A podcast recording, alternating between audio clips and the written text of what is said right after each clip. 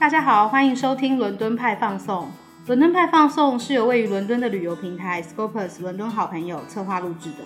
我们希望透过 Podcast 的方式，让大家更了解英国的生活、文化与历史。不管是现在住在英国，或未来有机会来到英国的朋友们，都能更加适应与享受。无论你在世界的哪个角落，都欢迎你跟着我们用耳朵一起去旅行。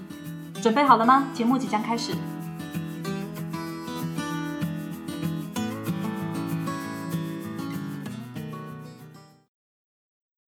大家好，欢迎收听伦敦派放送，我是今天的主持人 Livia。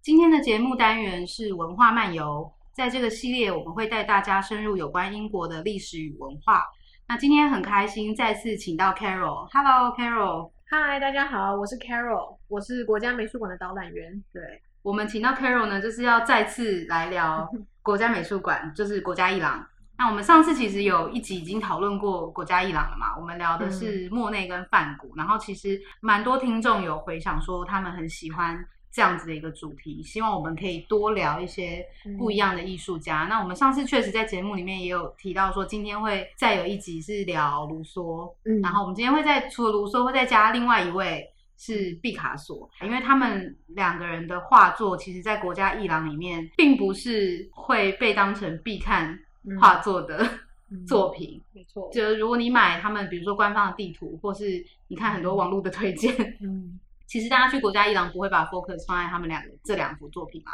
但是我们都觉得这这两幅是可以看一下，尤其是毕卡索他的这幅，我们稍后会再讲比较深入一点。他的这幅作品其实跟我们平常对毕卡索的印象是还蛮不一样的。嗯对，所以今天就是一样会 focus 在三十九到四十一展厅里面。对，那首先先来聊的就是毕卡索，我一样会先做一个很简单的 summary，就是关于毕卡索这位仁兄。嗯，对，呃，毕卡索他是一个蛮受欢迎的主流艺术家。那他其实我们说他主流，不是因为说他的画风或什么，而是说他是一个蛮知名的艺术家，跟其他艺术家比起来，而且他的重点是他在在世的时候就已经很知名，这跟我们嗯其他熟知就是 像是范，像是范谷 上次讲的，就是过世以后才出名，对，这种模式蛮不一样的。然后他也是一个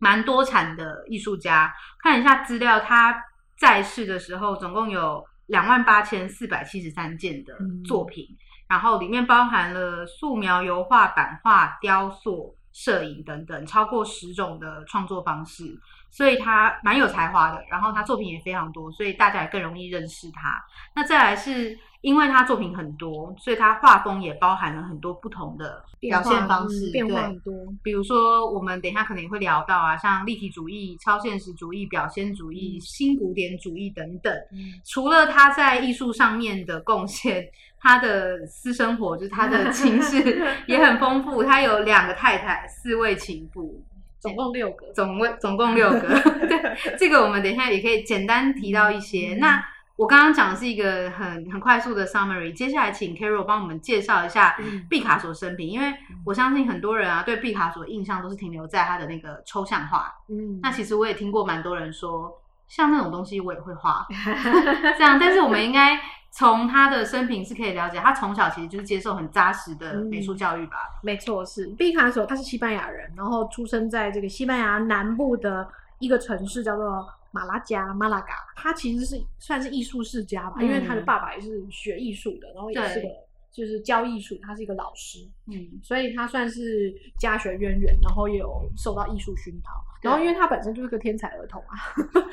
你刚刚就讲说他蛮有才华，其实他真的才华很高啦。对，所以他大概是从小大概可能七八岁的时候就开始画画，然后因为他爸爸也是美术老师嘛，所以就发现了他儿子非常有天分，所以就是开始教他，然后有在他学画的过程中，他因为马拉嘎毕竟不是主流的大城市，，对，所以他曾经到巴塞隆纳，就是他们全家搬到巴塞隆纳，嗯，让他去学画，然后最后搬到马德里是西班牙首都嘛，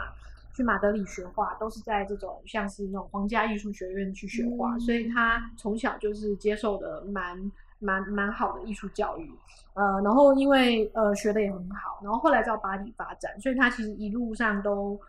他其实是受到古典的绘画教育，因为你知道，在皇家艺术学院学到的东西都是非常古典，学院派，嗯，学院派，然后而且又在马德里，嗯。你知道马德里有就是是世界知名美术馆普拉多嘛？对，普拉多美术馆里面有非常多非常多西班牙大大师，像是维拉斯贵兹啊，嗯然后像是戈雅，嗯这些都是古古典绘画的这个创新者，那个时候的创新者，然后都作品都是在普拉多美术馆。所以毕卡索其实，在那时候念书的时候，就是常常没事就逛到美术馆啊，就可以直接去临摹大师的作品，所以他其实这个艺术的训练是非常非常扎实的。所以他早期的绘画，其实你可以看到他，他并不是一开始就画抽象画，他一开始是画非常非常古典主义的熏陶，所以画的是人物写非常写实的，然后透视法就是这种古典西洋绘画这种非常立体的画风。他的基本功算是很扎实的，嗯，是的，是的，对。我曾经在应该是在二零一三年的时候，在嗯。伦敦的那个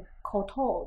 Coto Gallery，就是在那个呃国王学院附近那个 Coto Gallery、Somerset House 那边是。看了一个展览，就是在讲毕卡索年轻的时候的绘画、嗯 Young Picasso。然后那时候你进去看到的画，你就觉得哇，我的天哪，原来他这么会画，他对，画这这么写实。我从来没看过毕卡索可以画这么写实的画。就会有一种错觉，诶对对对这个是这个是毕卡索吗？对啊，就是其实他是从这样一路走过来的。因为我之嗯前去到呃巴塞隆那也有一个毕卡索博物馆，嗯然后他的这个毕卡应该说毕卡索美术馆里面全部都是毕卡索作品，嗯当然不是他比较知名的啦，因为他的知名的都不在对，知名的都不在西班牙，但是是 算是集结他所有时期的。嗯那其实你去看到那个他早期的作品，确实他的东西嗯是蛮厉害，是真正的学院派的感觉。学院派，对，没错，非常学院派的。那这就是跟他以前古典的训练的这种艺术的风格是有关的。嗯，我们比较知道毕卡索是嗯他、他在立体派的这个这样的风格的创作作品。那事实上，他是从他早期的画风有几个不同的时期。那我们大概可以说，在他说十六岁之后，嗯呃，在二十岁这这段时间，他有一个时期叫做叫做蓝色时期。对，那蓝色时期其实就是说蓝色就是 blue 嘛，嗯就是比较忧郁。对那那个时候的画风忧郁，是因为他曾经他在呃，他有一位好朋友嗯在那个时候过世了，对，然后对他影响非常非常的大，所以他那个时候的画风就等于是反映出当时他的他的他的心境心境所以就是常常用色调比较灰或者是蓝。那像我们今天要看的国家一郎的这这幅作品，就是蓝色时期的那个画。然后后来有一个，接下来有一个时期叫做粉红色时期。嗯那这个时期其实是因为他正在热恋中，他可能有一个初恋情人，所以呢，那个他充满就是恋爱的感觉，所以他在画他的画风里面就常常用色色调完全就是偏粉红色。对，所以我们后人就会说，哦，这个是粉红色时期，嗯表现出他恋爱的这种感觉。然后慢慢的，大概在一十二十进入二十世纪之后，嗯他就已经他就开创了这个立体派。对那这个立体派时期，其实我们可以说，他受到非洲艺术的影响蛮大的。嗯呃，那这个立体派其实不是毕卡索一个人创造的，对就是他跟当时巴黎，因为他当时已经跑到巴黎去发展了。嗯他在巴黎碰到一些一些同好，然后有一位叫做布拉克，乔治布拉克。嗯嗯，他跟这个布拉克算是一起创创立了这个立体派。是他们那个时候，他们的画风其实蛮接近的，在 Tate Modern 其实可以看到布拉克的画作。对如果你把某一些布拉克的画作跟毕卡索的画作放在一起看，你会觉得，哎、其实分不太出来。那个是他们，所以他们的画风非常相近。那这个是立体派。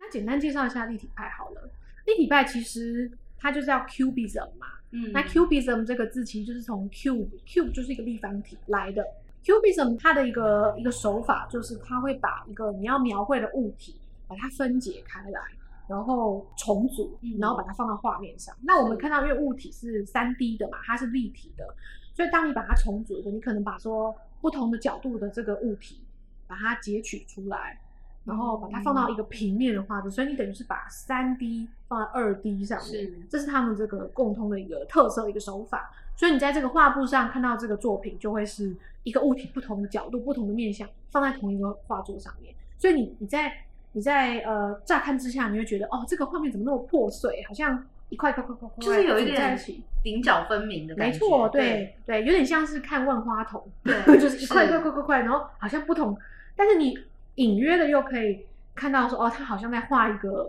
比方说他好像在画一个小提琴，他好像在画一个苹果，对但是你看到的不是一个苹果完整的画面，而是说，哦，苹果这一面，苹果那那一面全部放在同一个画面上。所以我们在看立体派的作品的时候，需要一点想象力，是的，对。其实这样讲，立体派其实又是很科学的，因为就跟我们上次讲印象派很科学一样，没错。因为你要去分析那个画面，怎么把它分解出来，然后把它重组在画面上。等于是你自己在，比如说你在看到这个立体派的，比如说人类好，或是一个嗯侧脸，你要把这个侧脸从画上面想象把它抽离出来，嗯然后去去思考说，呃，这个大概是他的脸的哪一个角度，嗯，用这样的方式去看立体派的画吗？没错。呃，所以在当时就算是一个一个非常非常创新的手法。嗯，呃，然后大家都说，在艺术史上来说，立体派的这个风格真正的是奠奠定在毕卡索的其中一幅作品。对，那这幅作品就叫做《亚维农少女》。是 那这幅作品是一九零七年嗯画的。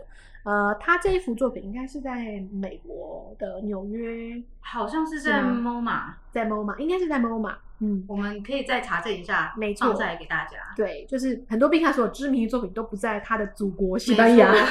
这当然也是跟他的，虽然说他是西班牙人，但是他很早就往欧洲其他国家发展了。嗯然后他其实最后过世是过世在在法国，所以他其实是埋葬在法国，嗯，所以他大部分的生活其实都不在西班牙。对，嗯，这是跟他的这个生平、他的发展的地方有很有关系的。那说到这个亚维农少女啊，这幅画其实很多人都有看过，不管是看过真的画还是在网络上看到，它非常有趣。就是这幅画呢，画的是五个女人，然后半裸，对，然后非常突出的地方就是对我来说啦，非常突出的地方就是第一个就是这种立体派，是，呃，好像是从万花筒看到一样，就是女人并不是一个就是一个女人完整这边，也不是一个很圆润的曲线。不是它，反正是一块一块一块一块块拼起来的，这是第一个。然后第二个观察是你看到这女人里面有一些呃，好像脸看起来好像戴面具一样。嗯，这边其实有这一幅画面上有两个人女人戴面具，对，嗯，所以这里面其实就是嗯，毕卡索他当时在在做在立体派这个创立这个时期，他对于非洲艺术就是非常的非常热爱，然后他就有把这种非洲部落艺术的这种面具的这个风格，把它融入到他的画里面。因为这种非洲的这个非洲的面具，其实它是非常的，呃，它其实蛮抽象的，它并不是写实的。对，它是一种想象的这个这个样子。有人会说很原始，但我很不想说很原始，就是因为原始好像有一种原始跟文明的差别。对，就是很抽象，没嗯，错，对，就是那个线条比较通常比较粗犷，也比较几何感嘛。没错，几何感也蛮强的。对对对，所以其实那个时期，我们上次讲梵谷的时候有讲到说，日本的服饰会有影响到欧洲这边的画风嘛。那其实后来到了毕卡索跟那个布拉克他们这个时期，还有他们同期的几个艺术家，很多人都是受到嗯刚刚、非西方的对刚刚嗯 Carol 讲的这个黑人文化对的影响。对对对对，没错，这个其实跟我们呃，跟我们后来接下来要讲到说那个那个整体的时代氛围也有关系啦。对因为那个时候其实欧洲，尤其是西欧是非常的经济非常的繁荣的。嗯，那在繁荣，然后你知道有这种呃拓展殖民，然后看到了外面的世界，然后那个时候跟西方以外的世界其实也有交流，慢慢就会有有知道说，比方说日本的浮世绘是在画什么，然后非洲的这个部落艺术，因为很多人都很多都往那个往往非洲拓展殖民地嘛，所，以都引进了没很多错，对，就有接触啦，所以说就会有这样子的嗯挪用。所以毕卡索在画这幅画《亚维农少女》的时候，也是很明显的受到这样的影响。对，呃，然后有一个有趣的有趣的点，就是说那时候讲到亚维农，就想到法国啊，就是很法国的一个没错，你就说哦，原来这几个少女是法国人法国的亚维农少女嘛？哦，其实不是。嗯呃，毕卡索在画这幅画的时候，他其实是在西班牙，然后亚维农其实是西班牙的一条街所以刚好跟法国的亚维农 啊，是同名了同名对，同名的一条街。然后这条街是个红灯区，哦所以就是非常多的妓院。所以这个五五名少女其实是妓女啊，但是在取名取名字取这个化名上面，她就选择了用亚维农农少女，而不是亚维农街上的妓女来。可能可能看起来的那个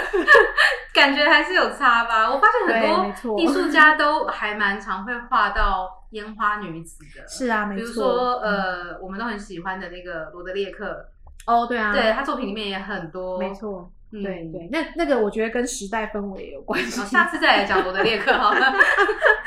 对，所以就是这一幅亚维农少女，就算是奠定了这个立体派的风格，因为在这幅画里面，其实你就可以看到很多破碎画面，嗯，然后呃，比方说一个女人的五官被拆解成好几个部分，对，然后它放在同一个画面上面，所以这个算是奠立体派的这个风格就这样被奠定下来了。所以这个是奠定立体派风格的一一幅画作。我我觉得了解一下立体派是怎么创作的嗯，缘由，其实可以帮助到我们去欣赏立体派或是比较抽象一点的嗯作品。因为平常如果我们不知道的话，嗯很经常是你站在一幅抽象画面前，你有点不知所措，是的，就不知道说我该从哪个角度去看这幅画。对，可能只能单纯很单纯去嗯欣赏色块，没错，然后去猜测一下他大概是画谁。对对，所以如果可以这样子去拆解的看，可能会比较能够理解画家想要表达的东西。嗯，对，所以立体派这个时期，就是算是毕卡索也花了蛮多时间在做这个立体派的这方面创作。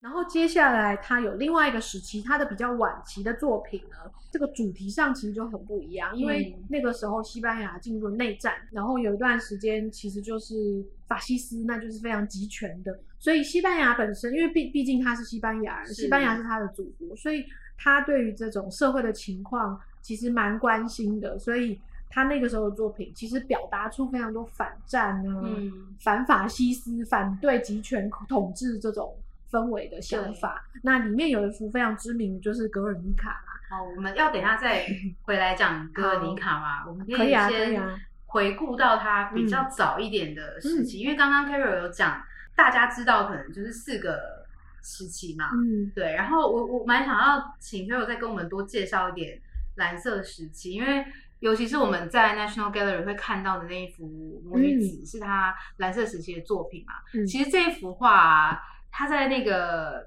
National Gallery 里面，他放在还蛮边边的位置，没错然后很难我想大部分的人经过不会发现那个是嗯毕卡索的作品。嗯其实没有什么人在看那幅画、哎、就是嗯，没错。对，可以跟我们讲解一下这幅画这一幅画吗？可以，啊，这幅其实蛮有趣的，就是因为它的主题叫母与子嘛。嗯，那母与子就是妈妈跟小孩，这个这个题材其实非常的传统。然后你如果你去看这一幅画，它的这个画面是一一个一个就是一个一个乡村的景，对，然后一个妈妈抱着个小孩，小孩的手圈在妈妈的脖子上面，就是这个这个样子，母亲抱小孩这个形象，其实就是圣母圣子。哦，对，我你刚刚讲母与子的时候，我也是第一个联想到，对啊，对啊，其实是非常传统、非常宗教意识非常强的一个主题。嗯可是，在毕卡索的这幅画里面，你你不会感觉到这个，不会感觉到耶稣，你不会不会宗教的，没错，没错，其实是他是用等于是他用了这种传统题材，但是用一个新的表现手法去画。嗯然后在这个母与子啊，我觉得里面非常特殊的地方，第一个就是用色，因为这个是属于他蓝色时期的、嗯的的绘画，所以它的整个色调偏说偏蓝，其实也不那么蓝，其实偏灰啦。蓝蓝灰灰紫紫，没错，蓝蓝灰灰紫紫，妈妈穿着蓝色的衣服，嗯。然后小孩是就是裸的，但是妈妈是蓝色衣服。可是你看那个肤色下面，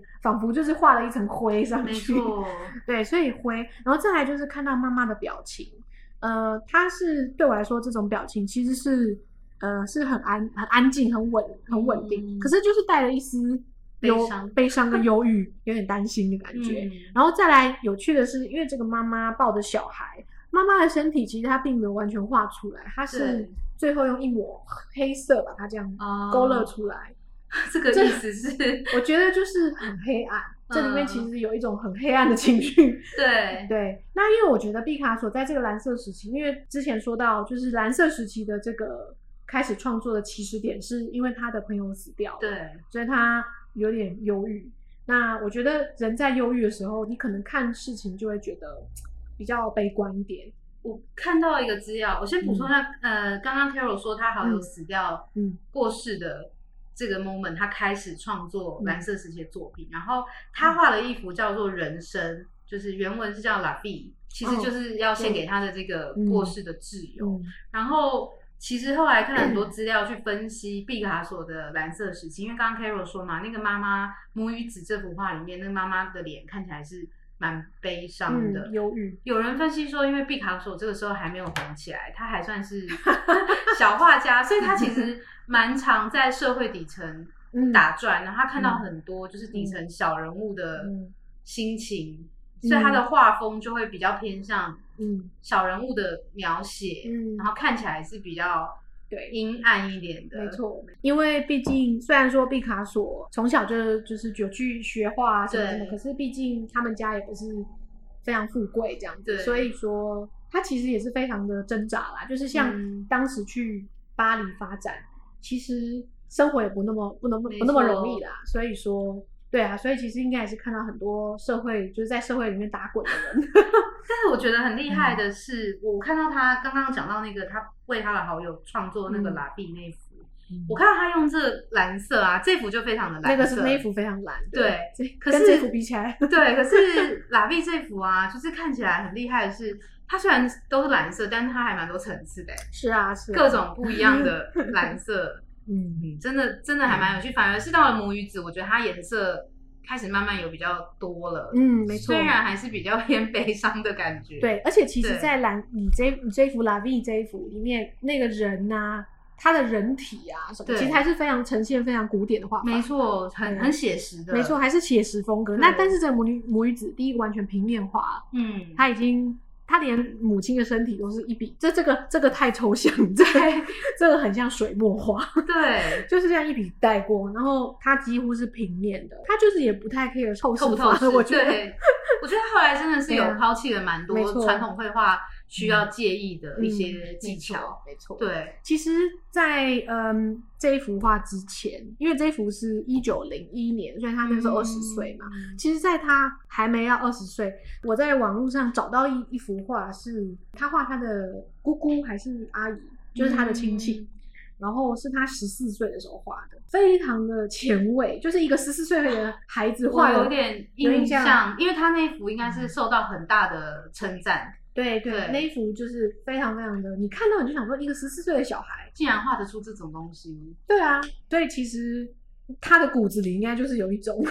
天生的，对，就是所以蛮其实蛮建议大家去看他早期的作品哈，嗯就是会跟晚期看到那种抽象完全不一样。对毕卡索这个人是会完全颠覆，没错没错它，的变化非常的大，所以刚刚 Carol 讲的这幅母语子，嗯大家如果去 National Gallery 国家艺廊，可以留意一下，他在那一间的角落，角落对，他完全 完全不会被认出来他是毕卡索。对，这个是蓝色时期，然后后来刚刚 Carol 讲，后来他有一个。粉红色时期，有人说是玫瑰时期，玫瑰时期有人说粉红色粉红色时期，反正就粉红泡泡的那个感觉。他后来认识他的那个初恋情人嘛，那我这边有找到一幅画，我觉得也蛮想介绍给大家，他叫做《拿着烟斗的男孩》，他是一九零五年，就他刚脱离蓝色时期的时候的一幅作品，一幅油画。我看到资料上说，他那时候是住在巴黎的蒙马特，那他就画了一个这个拿烟斗的男孩。那这幅画特别的点，我我其实不是要讲他的画面啦，嗯。是特别的点是，它是目前拍卖最贵的一幅画，它二零零四年卖出了一点零四亿美元，就是比我们知道的梵谷最贵的梵谷还要再更贵，嗯。我觉得蛮惊人的耶。尤其它并不是毕卡索代表作品，没错没错，对，这是他比较早期一点，嗯。甚至我觉得粉红色时期的作品反而也比蓝色时期更少被拿出来讲。嗯，对啊，是不是那个太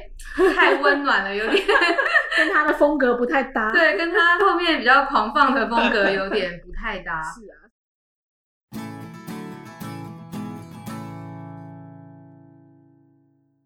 接下来的，刚刚 Carol 有想要跟我们特别深讲的是，他在反战的时候，对他晚期的作品就是反战。那这里面其实大家最熟熟知的，其实我记得我以前在念历史的时候，高中的时候念历史，我记得嗯课本上就有这一幅画。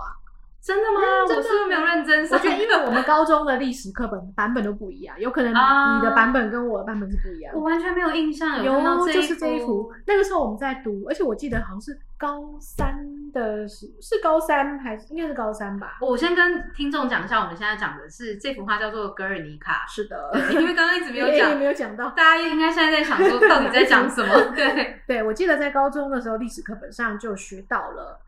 就看到这幅画，然后那个时候就是在讲西班牙的内战。嗯，那西班牙内战其实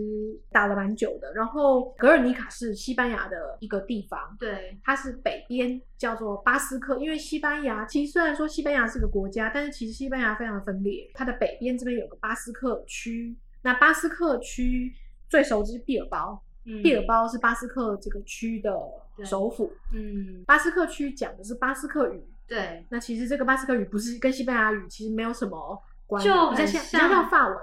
对，其实比较不熟西班牙的话，我们可以这嗯样、这样比喻啊，就是很多人都知道加泰隆尼亚嘛，嗯，加泰隆尼亚也是他们认为嗯他们跟西班牙是完全没有关系的，是的，他们讲卡塔兰，对，所以 意思是一样。巴斯克人也觉得自己并不是西班牙人，是的，他们一直也很想独立。嗯，没错。对所以所以然后再来就是呃，马德里又好像是、马德里就好像是一个独立，就像天龙国一样，马德里很像自己。但后来又出现了新的天龙国巴塞隆纳，巴塞隆纳，然后南边 嗯南边又是另外一个世界，所以其实西班牙的这个地方意识是非常强的。嗯，那格尔尼卡就是巴斯克地区的一个一个小镇。对，那这那个时候为什么格尔尼卡变得声名大噪？就是因为那个时候西班牙政府要镇压地方分离，嗯嗯，然后在格尔尼卡那边大打了一仗，嗯，所以就是这就是就是一个内战嘛，对，那就是为了要压制地方的势力。是，所以那个时候就是大家都开始谴责，而且不是只有西班牙人，是国际，就是至少在欧洲啦，是，大家就开始谴责这种行为。那格尔尼卡内战发生的时候，毕卡索虽然在法国，但是他对这个这件事情非常的关注，所以他那个时候就创作了这一幅画。这幅画就叫做《格尔尼卡》，嗯它就是在描述格尔尼卡这个地方被政府的势力给镇压，然后呃，就是这个整个村庄被毁啊，对然后死伤非常惨重，他就是非常谴责。然后这幅画很特别的就是它是黑白的，嗯，然然后它的画幅非常非常大，大概宽应该有三四公尺。所以你有看到他的画的这个本我人？有这个画，现在在马德里的 很难得，就是画在西班牙，而且在马德里的那个索菲亚皇后美术馆。索菲亚皇后美术馆就在普拉多的对面，OK，所以你去普拉多看完这些古典的大师，你就跨过马路到索菲亚皇后，你就可以看到所有现代的，包含毕卡索的这一幅《格尔尼卡》，还有一些一些其他的作品就在那。嗯嗯。我看到就是上一集我们有介绍一个日本作家原田武业，嗯。他写了就是梵谷的书，然后我这一集其实又要再介绍他的书，他有一本书刚好就是讲这个格尔尼卡，他的名字就叫《黑幕下的格尔尼卡》，他主要就是在讲毕卡索创作格尔尼卡这幅画的前后因果，嗯。跟当然后来对照现代社会的一些嗯。策展啊，或是美术馆这些故事。那它里面其实有讲到、哎，他说当时是呃在巴黎要办世界博览会，嗯。然后他们找毕卡索去画那个西班牙馆的壁画，所以刚刚 Carol 会说它很大，因为它应该原本嗯是是画壁画画壁画。对，那他好像得到了那个画布之后，他一直没办法下手，他不知道嗯内容要画什么。结果发生了那个哥尔尼卡的轰炸之后，他看到报纸就感觉嗯 上来就创作了这一幅哥尔尼卡。对，那这幅格尔尼卡画面非常的震撼，它就是描绘着非常的就死伤惨重。你看到这个画面，就是很多人，它有一些非常象征的图像，像是画面上有一只公牛，就是他很经常画，因为因为公牛其实就是就是代表西班牙，对他在他的画里面非常多公牛，对，因为大家都知道牛跟西班牙的关系是斗牛嘛，嗯他们斗牛的文化，对，就是这里面有公牛，然后这里面有马，然后这里面有非常多的人，然后有嗯左左边这边看到母亲抱一个小孩死掉，嗯就是就是格尔尼卡的人民，对。对啊，所以非常的非常的震撼，然后而且是黑白的，对我我其实看到这幅画的时候，我也感觉我我没有看到现场啦，嗯。但是你光看图片，你就会觉得很震撼，而且很厉害的是，因为它描绘的是哥尔尼卡被轰炸嗯。的算是惨状，但它其实里面没有画到任何的像是飞机飞弹，或是就是没有任何的武器、嗯。军人，没有这种嗯。真的跟战争有关系的一些象征。他画的其实都是刚刚 Hero 讲到，像公牛啊，然后有一些动物，像马，嗯，对，然后也可以看到像人类，还有人类的肢体，对。对，对，没错，他这幅就是比较抽象立体的嗯，作品。对，它这里面抽象的立体的这个成分还是很强啊，因为你看，嗯。比方说一个肢一一个手，然后被切成好几个分分裂，然后重组。对啊，他的这个抽象的这个风格还是非常明显的。黑白的这这样子选择，我觉得就是他对于这个这一段历史，他觉得是非常黑暗的。我觉得这就是他的，他觉得非常黑暗，非常黑暗，然后有点谴责的嗯对，没错，。对他觉得非常黑暗，非常可耻，这样对画出来这个，其实蛮，嗯我觉得还蛮 surprise，就是看到他画格尔尼卡，因为嗯说真的啊，就是毕卡索给人感觉比较自私一点，对，就是对比较比较管自己，没错，他并不是，并不是那种爱国画家，或者是 他不是啊因为他不我们知道很多爱国画家嘛，就是嗯。他的作品里面时不时会表现出他对他的国家的爱，或是嗯。对他们国家发生内战等等的一些想法。但是比起来，毕卡索他平常根本没有在管这个。是啊是啊，对。他晚期的作品就是呃，就是真的比较比较反战一点的。嗯。然后，可是因为这样，因为这样的原因，然后你知道，你们大家也知道，就是毕卡索都在法国发展嘛，因为其实西班牙并不太欢迎他，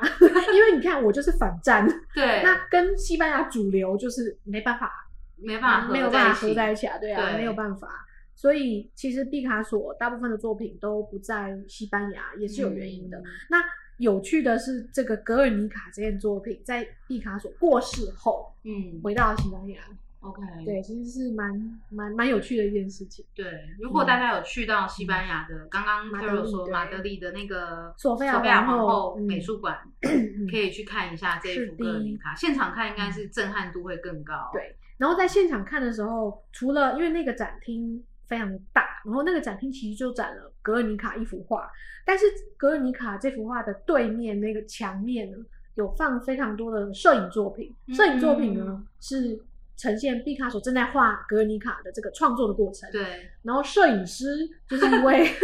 这个就可以讲到他的 感情世界。对，没错，那个时候他的情妇，他那时候是已婚人士嘛，对不对？对。他的情妇叫做朵拉，嗯，朵拉是一位摄影师，帮他拍了非常多的照片，对，然后其中就包含了他正在画格尔尼卡这幅作品的照片，同时就展展现在那个城那个展厅里面，所以其实那个经验是蛮有趣的，就是你到了那个展厅，你就可以看到哦，他正在创作，然后你看到最后创作出来的作品，嗯。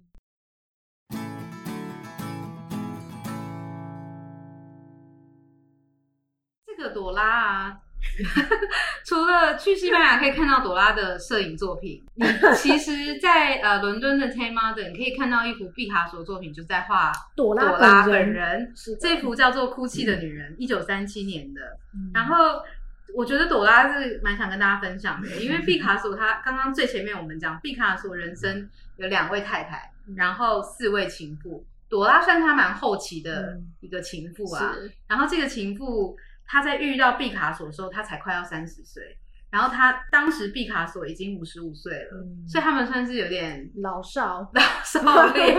但是他真的，因为毕卡索一定是一个很有才华的人，嗯然后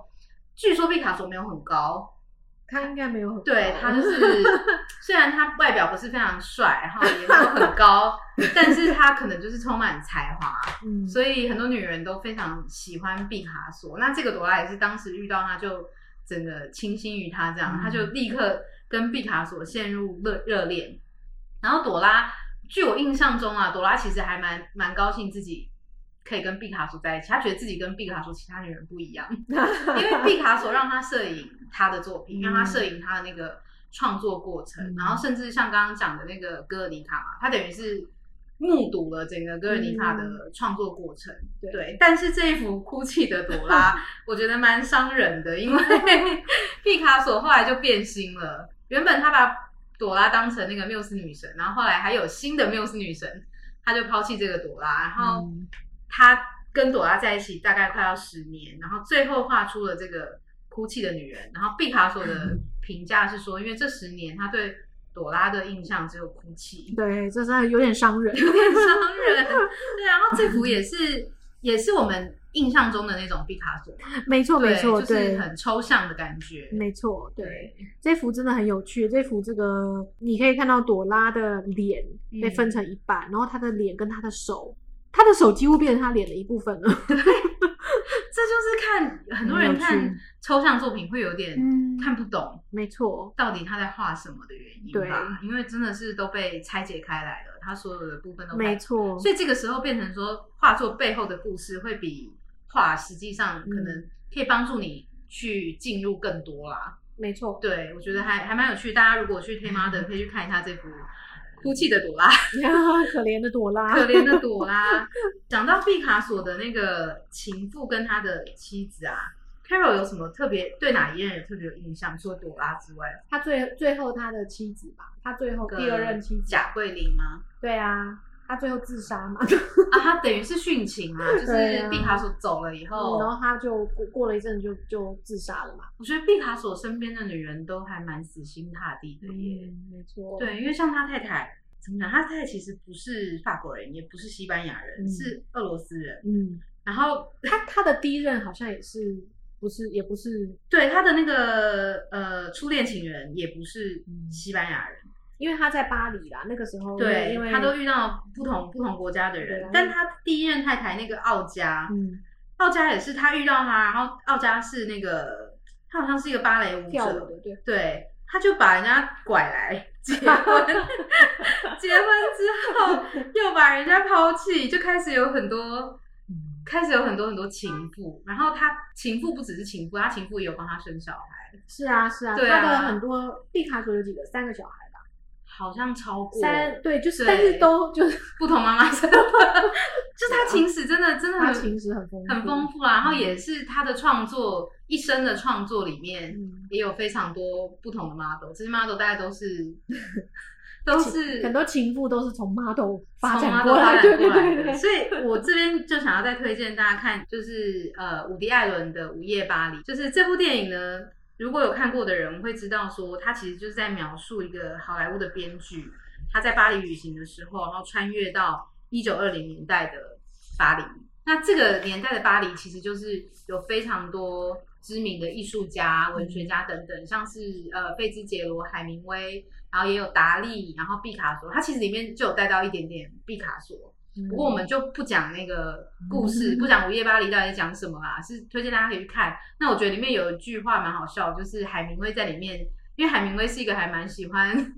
对时事点评的人，对。对，然后他当时就有说了毕卡索的一句话，他说在毕卡索眼里，女人就是不是一起睡的，就是要出现在画布上的，画布上的，对，嗯其实这就是很体现他的作品啊，就是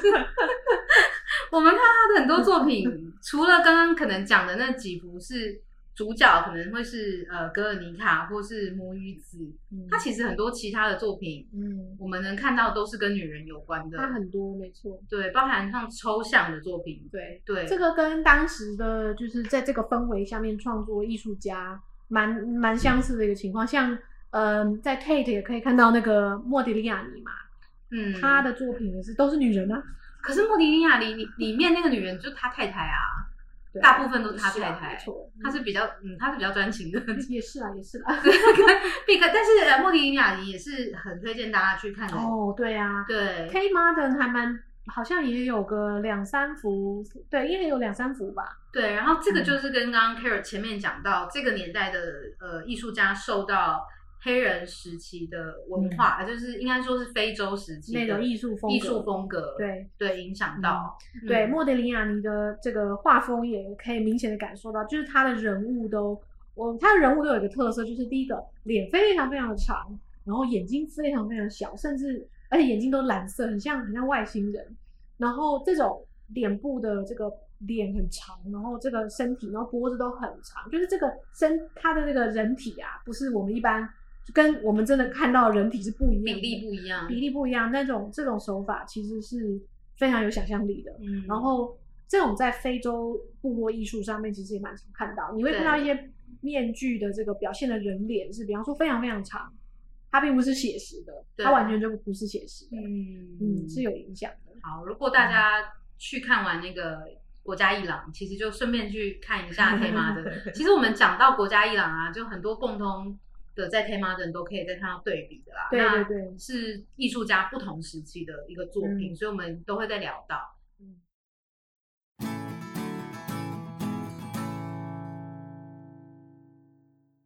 好，我们刚刚有讲到那部电影，就是《午夜巴黎》，伍迪·艾伦的《午夜巴黎》（Midnight in Paris）。它其实里面呃很大的一个部分是在讲一个叫做艺术沙龙的东西。那这个艺术沙龙是当时男主角吉尔他穿越回一九二零年代的巴黎，他去的一个地方。那这个地方艺术沙龙就是有很多。呃，算是有钱人或是有品味的人，他们会在他们的私人寓所里面去邀请一些呃文学家或是艺术家来参加。那艺术家会把他们的画拿来这边分享，有时候可能也是卖画吧，就是一个这样的一个地方。所以我们在午夜吧里面其实是可以看到毕卡索有去参加这样子的一个艺术沙龙，那个里面的设定是由格楚斯坦举办的艺术沙龙。那现实生活中是不是毕卡索也有去真的去参加像这样子的艺术沙龙？嗯，对，其实当时在这个艺文圈，就是嗯是一个蛮流行的概念。那沙龙这个概念，其实它是来自这个 salon 这个字嘛。对，那 salon 就是并不是美发沙龙，嗯沙龙。那个 salon 这个字在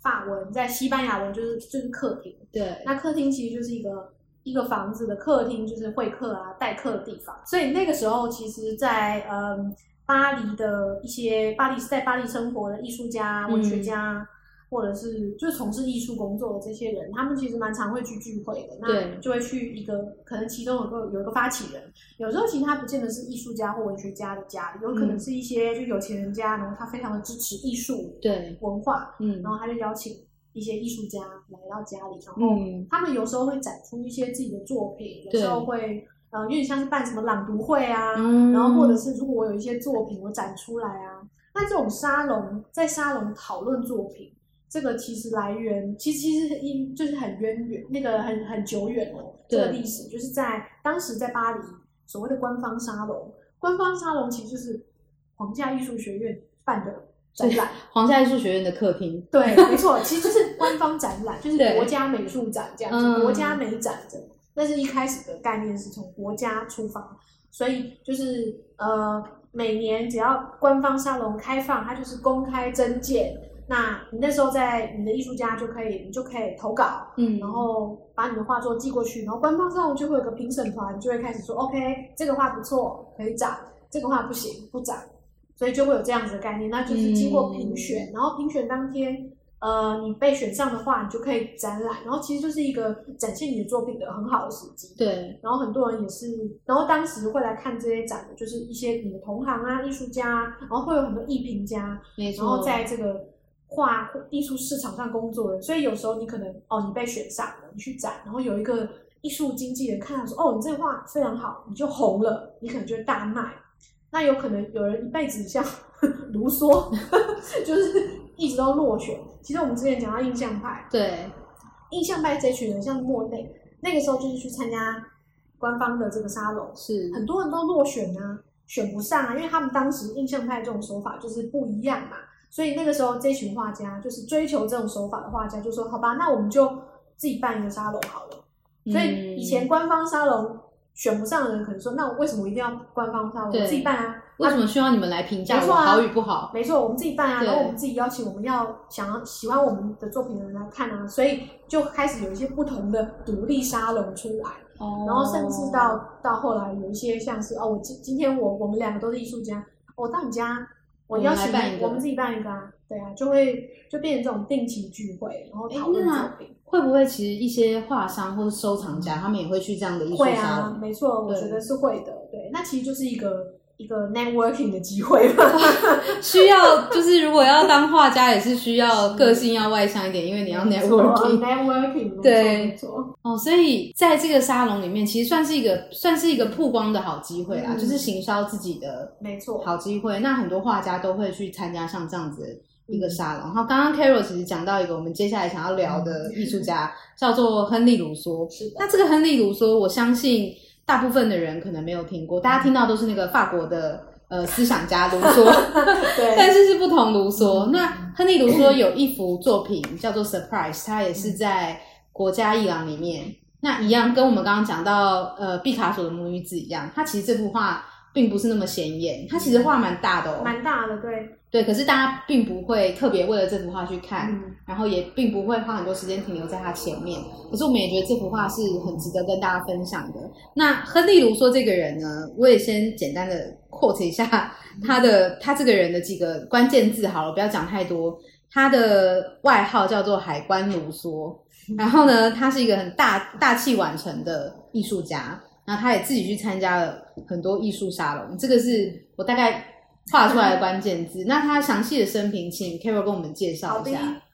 卢梭他的他是在一八四四年生的，嗯，然后他一九一零年过世，所以他活着活了差不多差不多六六十岁左右了，五十几六十嘛，嗯所以也不算不算太短，也不算太长。然后他其实就是他就是一个他他在当画家之前，他就是一个收税的，就是收关税，所以我们说海关海关卢梭，没错，所以他以前就是一个收关税的。嗯，那一直到他中年，就四十几岁才开始画画，嗯所以他算是算是一个大器晚成。然后他，因为他对艺术一直很有兴趣，嗯可是呃，可能就是职业选择上面，就是一开始没有变艺术家，或者是家境那时候不是很富裕，所以对。对，就是去当公务员这样子。然后他也不像那个毕卡索是从小有这哦，种不是那种绘画熏陶，没错没错，他就是，所以他其实算是一个素人。嗯呃，但是其实他还是有拜师的，就是他有个老师，然后那个老师也是、算是，因为他是在法国人嘛，他那个老师也算是受到巴黎的这个古典主义的这个画风熏陶出来的这样子老师，哦所以其实他还是有找老师学画。对，呃，不过在他的画作里面，其实比较少看到，几乎没有看到什么这样子的影子啦。对，就是他其实还是一个很有自己有很很有自己想法的人，他嗯。算是一个、算是一个自学的人，自学的素人，嗯。所以很特别。那刚刚说到卢梭，其实他也是呃沙龙常客，但是 他其实他每年官方沙龙开放这个投件的时候，他都有去投，可是他都落选。天啊，对，就是因为他的画风其实在当时不是主流，嗯所以常常有一些评审就是说看到他的画的评价就是呃觉得这个画呃很原始。嗯意思就是缺乏绘画技巧，然后再来就是很纯真，意思就是言言下之意就是其实非常扁平，然后再来就是很孩子气，嗯，意思就是非常幼稚。就是很拐弯骂人的意思，没错，就是他得到的评价其实都不好，就是大家都嗯觉得这种就是小孩子才会画的、啊，嗯。然后没有三没有立体，没有透视啊，非常扁平，对，然后其实没有什么技巧这样子，所以他当时收到的这个评价其实都是比较负面的，所以他他就是一直落选，他就是官方沙龙落选常客。那所以他就有去参加一些私人的沙龙，嗯，那在私人的独立沙龙里面，他就有碰到一些蛮支持他的人，对，嗯，所以那时候就有一些艺艺有一些年轻的比较前卫的艺术家就很推崇他，嗯，像是当时年轻的马蒂斯对，就非常的推崇卢梭，然后毕卡索是这时候我们就可以带到毕卡索。毕卡索其实也是卢梭的粉丝，对，他那个时候因为毕卡索跟卢梭毕竟年纪上有差距嘛就差了对对啊，差了四十岁，所以那时候毕卡索非常非常年轻的时候，卢梭已经是就是中老对五六十岁了的人了。那毕卡索那时候看到卢梭的话，就觉得非常的非常特别，他非常推崇他，他甚至买了卢梭的自画像。因为毕卡索也是一个蛮前卫的人，的所以他其实相对比较能接受这种嗯很。在当时看，可能不是传统学院派，但是是嗯蛮前卫的一个画风吧。没错，没错。然后他那时候买了卢梭的自画像，然后他还因为卢梭帮卢梭办了个 party，就是 以卢梭为名办了一个 party。嗯对，所以算是算是一个粉丝啦，我可以这样说。嗯，所以卢梭算是应该是这样讲，就是当时学院派的人不看好卢梭，但其实蛮多伟大的艺术家，嗯他们其实是有看到卢梭的潜力的。没错，因为卢梭的手法，刚刚就所有艺评家说的他的手法非常的原始、幼稚、拙劣纯真、纯真，缺乏技巧。在在前卫艺术家的眼里，就是啊，很创新、没错，跳脱，然后有挑战性，非常前卫。对，嗯，所以很有趣。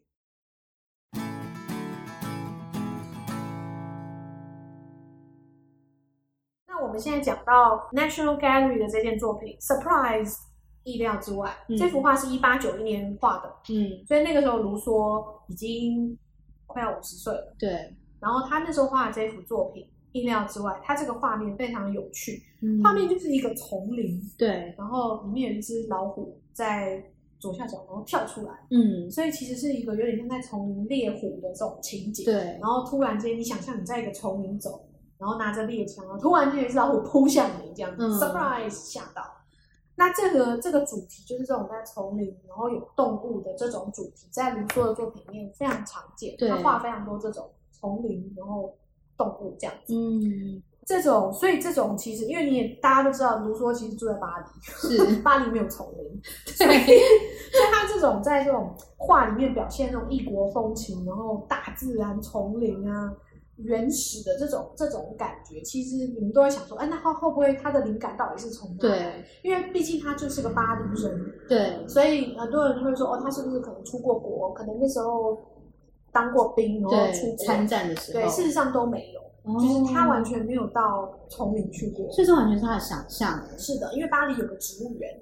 哦，对，所以他是个植物园的常客，所以他常去植，因为在植物园你可以看到很多不同国家的植物，，对然后就会有一些，比方说热带热带丛林区，，对然后在里面你仿佛就是，嗯，你们都去过植物园的，就是像你在英国的植物园里面，你去巴比肯的植物园，热带丛林区其实它就是会把那个氛围都把那个喷水器，就是会让你觉得非常非常热，嗯好像就是在丛林一样。对，所以他其实是常常去那边参观，然后把这种他的想象投射在他的画作里哎，那他是真的很厉害耶，因为虽然说很多艺评家当时啊，嗯很多艺评家去评他说他画的东西很像小孩子画的，他嗯手法很拙劣。嗯可是实际上，当你站在 National Gallery 这一幅卢梭的 Surprise 前面，其实是非常有身在丛林的感觉。我觉得他画的栩栩如生哎。对啊，没错，对，对他的他的这种呃，就是这种幻想把，他的这个纯粹的幻想表现在画布上，当时其实也是非常前卫的。可是对对对艺评家来说，我们说到了这个后印象派，印象派开始画外去外面取景啊。然后到后印象派开始，大家有一些艺术家觉得说，我为什么一定要画现真真实的东西？为什么我不能画我看到、我想象的、我脑袋、我眼睛看到，就是其实是经过我的我的想象投射出来的。我画的是我个人的情感，嗯，我的我的热情。那我觉得对卢梭来说，其实就是这就是一个代表。我画的是我的想象，我的幻想。他可能一天到晚都是在做白日梦吧，觉得说哦，就在丛林里面，然 后但是我这个这个是我自己的感觉啦，就是说，当你在画画，有在画画的人应该会知道说，你有一个东西可以临摹，嗯其实是相对比较容易的，嗯，因为你它是你所有的，比如说角度也好，光线、颜色是有东西可以参考的。但是如果这个东西是你的潜意识，像达利画很多潜意识的东西，或是你的白日梦，你想象的东西，其实是完全没有东西可以参考哦，的。没错，对啊，你必须自由发挥。是啊，然后里面所有的呃，不管是很实际的面向，像是光影、角度、形状，这都你要自己去想办法把它创造出来。那还有整体画的氛围，也是你要自己创。我觉得比有东西临摹更难。没错，所以其实卢梭的技巧没有不好哎、对啊，没错，他其实是还是很厉害的。对啊，嗯然后卢梭是不是他？我记得也是你你上次提到那本书，那个画布下的乐园里面有讲说。他的记录啊，不知道是真是假，有讲说卢梭在自己看他这幅嗯 surprise 的时候，他自己都觉得他快要掉进那个 丛林里面。没错，他的确是这个画他的这一这个作品，其实真的真的就是那个动态其实是非常强的，就是对，仿佛就是那个等一下下一秒就是 就会被扑进去，没错。然就后扑到。我记得 Carol 有跟我讲过，有一次跟我讲过说，就是你很喜欢卢梭的原因是他的用色，还有他的画形体的方式，很像是现在很流行的绘本。没错，对对，他的这个卢梭的画其实会非常的让人家觉得觉得好像绘本，好像插画一样。嗯，因为他的这个风格真的就很适合当，很适合在绘本上面呈现。，对，因为他第一个他比较他比较平面，嗯，他非常平面，然后他画颜色非常鲜明，对非常鲜亮，所以呃很多人觉得哦非常童，有点童趣，就是颜色非常的非常嗯亮这样子。嗯，呃，然后再加上画画面它的这个主题上面常常，比方说有动物啊，有丛林啊，有时候会有人比较少，都大部分都是有动物，所以，很多人说很有童趣，很喜欢，很很适合放在小孩子的书的插画，嗯因为里面有很多动物啊，然后颜色又非常非常鲜亮。对，的确，我是非常欣欣赏他的这一点。虽然他这一幅 surprise 就是没有列入国家伊朗的必看啊，但我有一次在逛那个国家伊朗的 shop 的时候，我发现那只老虎有被做成吊有吗？饰，真的、啊？对，所以表示他们还是非常重视这幅画的，是还有他们认为这个老虎真的是有栩栩如生，所以他们把它做成一个吊饰来贩售。没错。对，我觉得大家去的时候可以特别去注意一下这幅。那除了呃国家伊朗的这幅 surprise 之外，卢梭有什么其他的知名的画作，我们可以在别的美术馆可以看得到？有啊，就是他算是最知名的作品，他的遗作，嗯，他最后一件作品《The Dream》，嗯，就是画不下乐园讲到的那一幅《The Dream》，《对，The Dream》梦境好了，嗯，那一幅作品就是他最知名的作品。那一幅作品一样，同样背景也是丛林，然后有一个一个一个女人，嗯，她像个维纳斯一样，就是 在丛林里面躺着，躺着，然后裸体这样嗯。子躺着，然后周围就是它这个丛林就是非常的异国风情，然后周围有一些热带雨林，仿佛是你在热带雨林会看到一些动物，嗯比如说鹦鹉啊，对小动物在这边，取名叫梦境，我觉得这就是非常的非常像他会 他会做的事对情，梦，境，他的他的他的梦梦境，他的想象里面，就好像一个梦一样。那个是他最后最后一幅作品，然然后这幅作品是算他最有名的作品，因为卢梭真的是深深的撼动了当时的一些前卫艺术家。对，他那时候就是他就是这一幅就是一九一零年画，就是他过世的那年画的。是，他过世之后，呃，其实有蛮多艺术家，当时的艺术家、文学家来参加他的葬礼。那个时候有一个蛮知名的艺术家叫做阿波里奈尔，有一个画派叫做未来派嘛，对，他是算是一个未来派的，他不是画家，他是诗人。嗯，阿波里奈尔就有来参加，然后我帮他做一首诗。然后那里面那首诗呢，好像就是刻在他的墓志铭上面。哇然后那首诗就有讲到这幅作品。，OK，，对，所以这幅作品是对当时的艺文界算是很推崇的作品。所以卢梭也算是他还在世的时候也还不够红啊，对他也是过世之后他的作品才对红起来，对对。对，然后还有一幅就是这幅，这幅是我有看到，嗯这幅叫做《沉睡的吉普赛人》嗯 （The Sleeping Gypsy）。嗯，那这幅是比较早一点，一八九七年画的。这幅作品在 MoMA 纽约的现代美术馆。。对，那这幅作品非常有趣的就是，他画的是一个夜幕下面，嗯然后有一个吉普赛人，他睡着了，然后有一只狮子 走到他旁边，然后就好像正在闻，好像在不知道闻什么对，就是在闻，好像在闻这个吉普赛人一样。然后吉普赛人是在睡觉的，所以就是一种古怪的氛围。对，不知道是这个狮子是等一下要把它吃了，还是说 所以他其实真的很有想象力耶，嗯因为他在巴黎市区里面，他是不可能看到这些对啊画面，嗯就这都是都是他想象出来的。嗯对他刚刚你刚刚说这个 沉睡的吉普赛人是在 MoMA 是可以看，对，嗯，我看到一个资料，因为呃，卢梭画了很多跟丛林有关的作品，然后我看到一个资料是说，一个动画马达加斯加，哦，从对对，没错，它也是丛林，它有受到卢梭的启发，所以其中一首歌叫做《丛林》，就是嗯。从他的作品里面发想来的，哦我觉得还蛮有趣的。对对。对，对，其实卢梭，嗯嗯，就是其实卢梭的就是这种他画丛林的这这种这种他营造出来这种这种氛围、这种想象，在后世像你说马达加斯加这种动画，或者是像一些像这种卡地亚嗯，的那个珠宝，呃卡地亚的珠宝，卡地亚的珠宝有啊，它有一个系列，就是有一个系列，就是就是有点像丛都会丛林这种、嗯。这种系列，然后它那个广告、那个设计、那个概念，就是都是丛林啊，就是就很像是哦从卢梭的话借用来。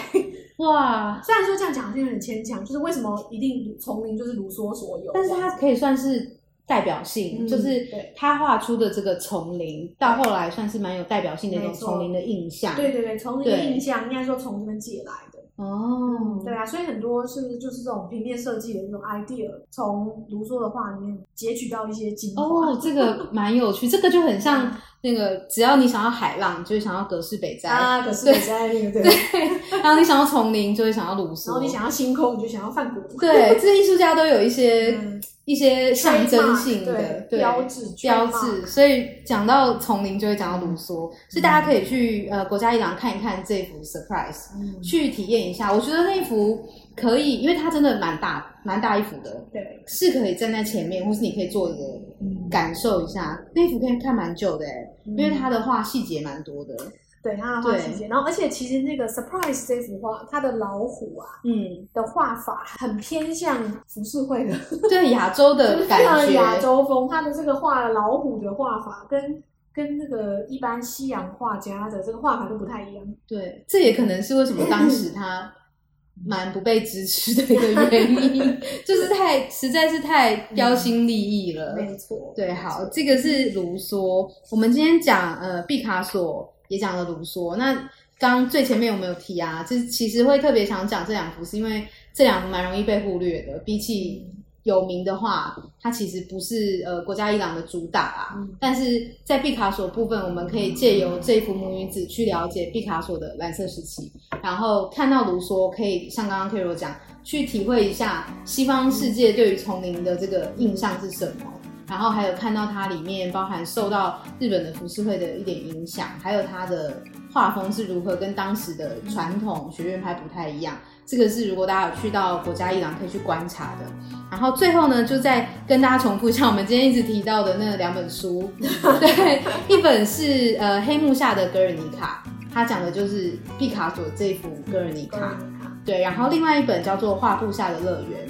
它是在讲卢梭的《The Dream》。The dream，对，不过它里面也有提到，我记得它也有提到一点点的 surprise 吧，就是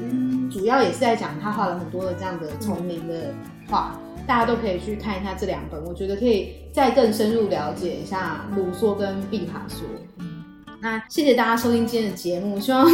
今天这个比较冷门一点的，大家也可以听得很开心。那如果对于呃国家一郎其他的艺术家的创作有兴趣，也可以请大家留言让我们知道，我们或许可以再录一些其他的艺术家的故事或是作品的分析。我们应该也会